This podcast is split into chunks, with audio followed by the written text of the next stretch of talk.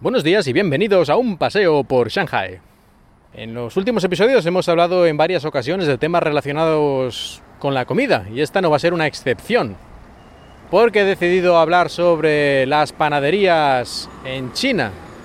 Aquí en China puedes encontrar, sorprendentemente tal vez, muchas panaderías, porque tú creerías, en principio, que aquí lo que más se come es el arroz para acompañar a la comida, por lo tanto el pan es algo como extranjero y en cierta manera exótico, y que encontrar una panadería debería ser algo bastante raro.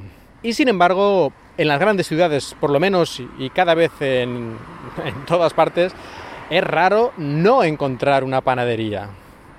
Vas por las calles o sobre todo en un centro comercial, es prácticamente seguro que te vas a encontrar una, si no más, diferentes tiendas o cadenas, porque aquí como los restaurantes también suele ser en cadena, no suelen ser un panadero que él se monta su propia panadería, que hacen pan. Aunque, para ser justos, eso yo diría que es lo que menos se vende. Y de hecho, los panes que suelen hacer suelen ser mm, panes adaptados. Creo que lo mencioné hace mil años, como es el pan en China. Y la mayoría de estos lugares, aunque seguro que hay excepciones y tal, suelen ser panes como muy blandos. Para los chinos, en general, el pan tiene que ser algo blando, una especie de bollo, así como muy suave. Esto del pan estilo francés, baguettes, este tipo de cosas con una corteza crujiente, eso aquí no, no lo entienden, porque ellos en todo caso si están acostumbrados a cosas estilo pan, están acostumbrados a, los baots, por ejemplo, o al manto, que son bollos cocidos al vapor. Así que, claro, ellos tienen esta imagen de que el pan tiene que ser algo como muy blando, muy suave. Y de hecho muchos chinos cuando van al extranjero, van a España por ejemplo, no les gusta el pan. Van a una panadería, compran una barra de pan y dicen, esta mierda dura, ¿qué es esto? Esto es, esto es así, a ver si me lo han dado mal, o me lo han dado seco, me lo han dado pasado, yo qué sé. Pues esto, más de una vez he oído comentarios así, de que no les gusta el pan crujiente típico de barra que comemos en España. Pues aquí no, aquí encontraréis este pan así blandfofo, casi siempre, y que aunque no sea así, pues la calidad es bastante cuestionable, aunque también, claro, hay que decir que en España la calidad del pan así en general ha pasado por épocas muy malas. Yo no sé si ahora últimamente ha cambiado un poquito a mejor, pero durante años el pan en España era, sí, sí, lo más barato, máximo beneficio y un pan que era una especie de goma elástica con una especie de olor casi a, productos químicos en algunos sitios turísticos y tal, que bueno, que les importaba un carajo la calidad del producto que daban a sus clientes.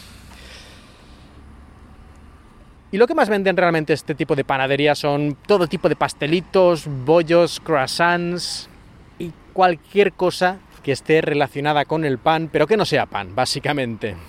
¿Y cuál es el problema?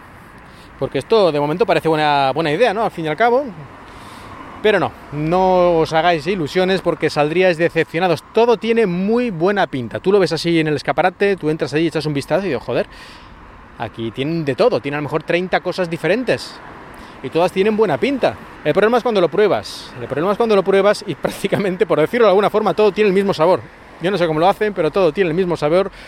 Ya digo que hay varias cadenas y algunas pues están un poco mejor que otras pero en general lo más normal es que salgas decepcionado, sobre todo porque, como he dicho, tienen muy buen aspecto, pero el sabor no acompaña y la textura tampoco. Hay algunas cosas que dices, esto tendría que tener un crujiente por fuera, y... no, todo va a tener una textura blanda, da igual el aspecto que tenga, la textura va a ser blanda.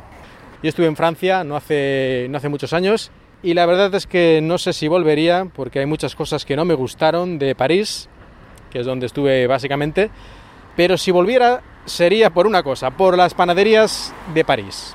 Porque es que allí yo iba paseando por la calle, encontraba una panadería random, aleatoria, cualquiera, que no era famosa ni nada. Y es que allí da igual lo que comprara, que estaba buenísimo.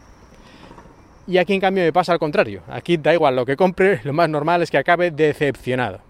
Y por eso ya normalmente compro poco y el pan me lo hago yo en casa y prácticamente cualquier tipo de bollería o cosa que quiera, croissants, magdalenas o ensaimadas o lo que sea, pues también me lo hago yo en casa, que para eso me compré un horno cuando me hice la casa.